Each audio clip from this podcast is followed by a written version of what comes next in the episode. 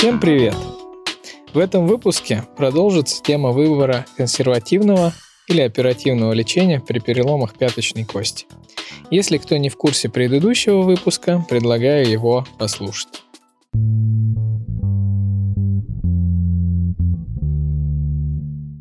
Сегодня разберем другое проспективное рандомизированное мультицентровое исследование, теперь из Канады. Оно сильно отличается по методологии и приводит к ряду заключений, которые, без сомнений, будут интересны травматологам-ортопедам. Несмотря на то, что опубликовано оно уже довольно давно, аж в 2002 году, оно по-прежнему является важнейшим аргументом в спорах – Итак, это исследование группы под руководством Ричарда Бакли. Статья дословно называется «Операционное в сравнении с безоперационным лечением смещенных внутрисуставных переломов пяточной кости». В исследовании участвовали 14 хирургов из 7 травмоцентров с 91 по 97 годы. Это почти 7 полных лет. С каждого хирурга требовали 20 пациентов с периодом наблюдения минимум 2 года. Не все справились, и в конечном итоге три центра отозвали в связи с малой проходной способностью и, как следствие, малым опытом хирургов. Осталось 4 центра с 6 хирургами. В исследовании включали пациентов в возрасте от 15 до 68 лет с внутрисуставными переломами пяточной кости со смещением более 2 мм в области задней суставной площадки по данным компьютерной томографии. Исключали пациентов с противопоказаниями к операции, перенесенной патологии пяточной кости, к ним относили деформацию, инфекцию, опухоль, травму, дополнительными повреждениями стопы, открытыми переломами, внесуставными переломами, а также когда срок после травмы был больше двух недель и присутствовала травма головы.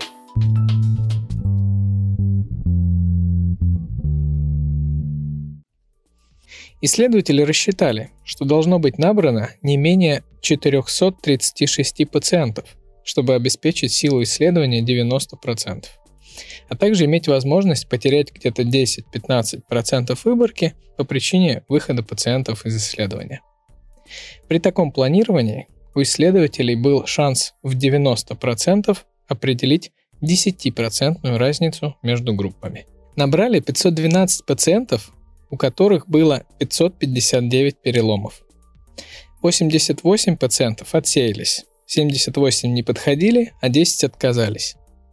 В итоге остались 424 пациента, из которых 262 лечили консервативно, а 206 – хирургически. Средний возраст пациентов был 40 лет, больше половины в диапазоне от 30 до 49 лет. 371 пациент наблюдался от 2 до 8 лет, в среднем 3 года. Остальных так долго отслеживать не удалось.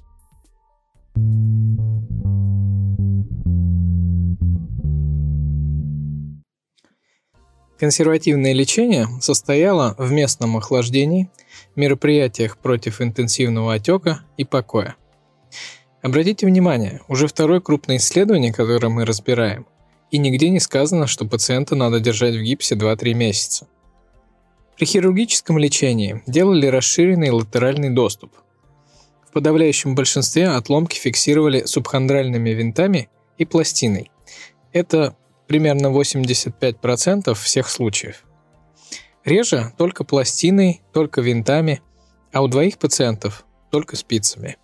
Костная пластика оставалась на усмотрение хирурга и выполнена в четверти случаев. К слову, подавляющее большинство пациентов прооперировал сам Бакли – После операции 6 недель пациент ходил без нагрузки на прооперированную ногу. Затем шла стандартная физиотерапия, то есть лечебная физкультура, и последующая полная опора. Пациентов наблюдали на сроках 2, 4, 6, 12 и 26 недель, 1 и 2 года. На сроках 1 и 2 года пациент заполнял форму SF36 и визуальную аналоговую шкалу, SF-36 – это одна из самых распространенных и валидных шкал оценки качества жизни. Оценивали факт возвращения пациента к работе, время возврата к нормальному режиму работы, наличие осложнений и необходимость повторной операции. Компьютерную томографию выполняли до и после операции, а также на сроке 2 года. Результаты оценивал отдельный сотрудник. Репозицию оценивали по трехступенчатой шкале, где первая ступень – это анатомическая репозиция, то есть нет смещений. Вторая – это ступенька менее 2 мм в подтаранном суставе. И третья – это посредственная репозиция, когда ступенька или щель между фрагментами площадки более 2 мм. Репозицию латеральной и медиальной стенок, а также субфибулярный импичмент не измеряли, что, к слову сказать, весьма странное решение для исследования такого уровня. Использовали классификации переломов по Сандерс, Эссекс Лопрести и АО.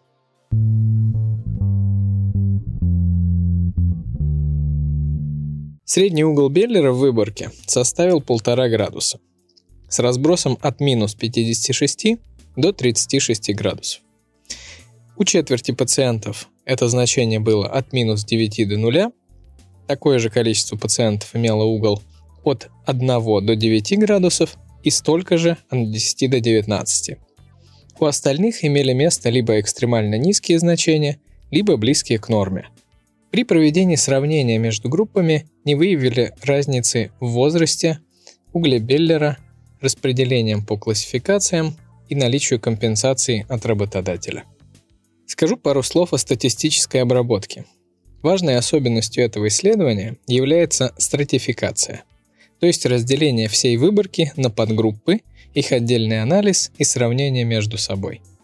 Среди методов статистического анализа использовали Мантель-Хансель критерий, бивариационный анализ с оценкой соотношения рисков для того, чтобы определить достоверность разницы между выборками – в связи со стратификацией результаты я расскажу сначала для всей выборки, а затем для отдельных групп.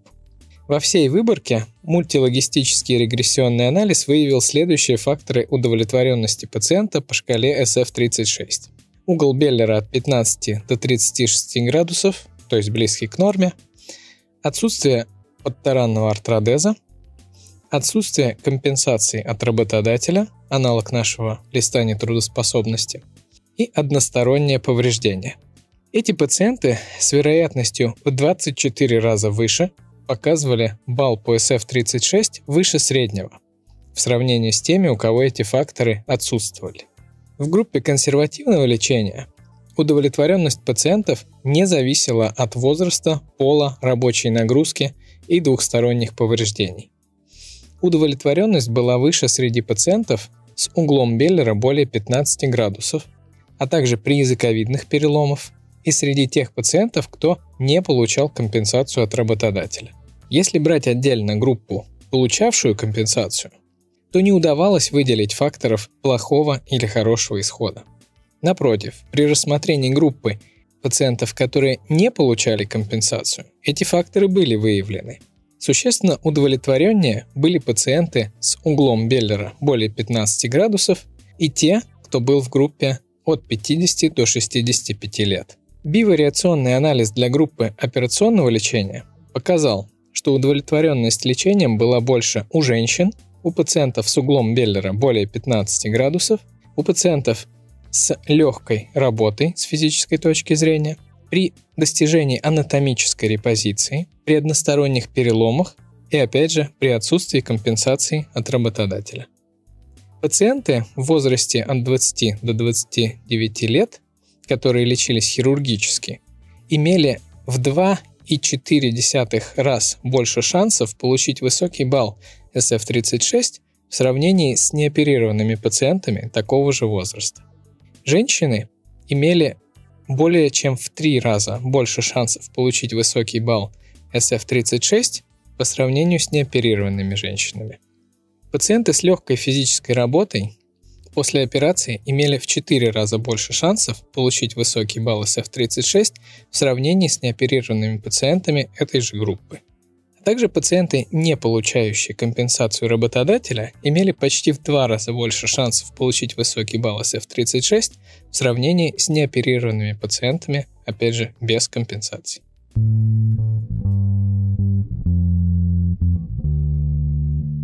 Отдельно по пациентам без компенсации от работодателя.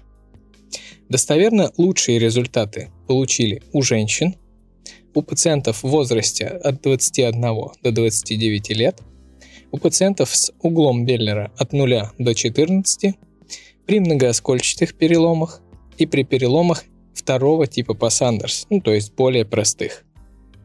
В отношении визуальной аналоговой шкалы результаты были аналогичны шкале SF36, кроме одного единственного пункта, что в группе с компенсацией от работодателя не было выявлено разницы. При исследовании влияния качества репозиции среди всей выборки разницы не получили, но при сертификации на компенсацию и без нее в группе без компенсации от работодателя разница оказалась значимой и для SF36, и для визуальной аналоговой шкалы.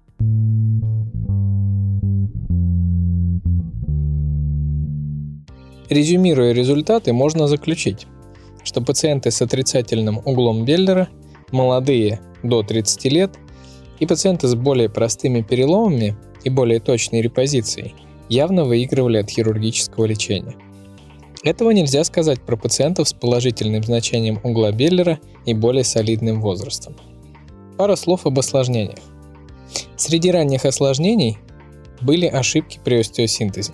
Установка винтов очень близко к краю или в сустав, подтаранный или пяточно-кубовидный.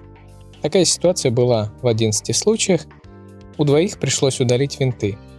Однако авторы отмечают, что ни у, ни у кого из перечисленных не требовался подтаранный артродез. Выявлено 11 случаев глубокой инфекции и 36 поверхностной. Очень важный момент, что частота подтаранного артродеза в 5,5 раз выше оказалась в группе консервативно леченных пациентов. Частота артродеза была больше среди пациентов с компенсацией, с тяжелой работой, с меньшим углом Беллера и среди мужчин. Раздел обсуждений в статье представляет большой интерес. В нем авторы рассуждают о некоторых полученных результатах и недостатках исследования. В частности, пишут о том, что шкала SF36 плохо отражает результат и степень удовлетворенности пациента лечением и скорее рассказывает историю о его психологии. По-видимому, с этим связано такое влияние рабочей компенсации на результат. Говорят и о том, что подтверждается прогностическое значение классификации Сандерс, так как пациенты со вторым типом имели почти в три раза больше шансов получить более высокий балл SF36 по сравнению с неоперированными пациентами. По другим типам переломов по классификации Сандерс при этом разницы не получили. Интересно, что исследование красноречиво подтверждает прогностическую ценность значения угла Беллера – Авторы также рекомендуют выполнение операций только опытными хирургами, так как репозиция, по данным этого исследования, имеет значение и влияние на результат. Легкая и средняя по тяжести работа чаще приводила к удовлетворению пациентов, так как на тяжелую работу сложнее вернуться, как пишут авторы. Это может быть одной из причин, почему пациенты с рабочей компенсацией, которые часто как раз были на тяжелой работе, чаще не удовлетворены вне зависимости от типа лечения. Среди недостатков исследования авторы говорят о стратификации, которая наравне с ее плюсами потребовала множество сравнений, что увеличивает риск получения случайной находки. Анализ страт уменьшил сравниваемые выборки, что также снижает качество достоверности результатов. В случаях, когда имел место широкий доверительный интервал и большой относительный риск, более двух, не доставало силы исследования, чтобы получить достоверный результат. Авторы также сожалеют, что не собрали данные по курению, данным индекса массы тела, а также что использовали тотальный счет шкалы SF36, а не ее подшкалы. В качестве моего личного резюме хочу сказать, что это очень важное исследование. Несмотря на ряд слабостей, включая достоверность результатов на фоне стратификации, именно это исследование отвечает на ряд важных вопросов – а именно, какие критерии должны использоваться при решении, оперировать пациента или нет. Многие другие исследования, выполненные позже, демонстрировали выборки пациентов, где все варианты переломов рассматривались вместе, что кажется неправильным. В этом же исследовании стратификация позволила сравнить пациентов с различными степенями смещения и определиться, при какой степени смещения или, например, значении угла Беллера показана операция. На этом сегодня все, друзья. Прошу писать ваши комментарии об этой публикации. Учитывая, что подкаст только в начале развития, с удовольствием выслушаю любую критику, направленную на улучшение этого канала. Всем пока и до следующего выпуска.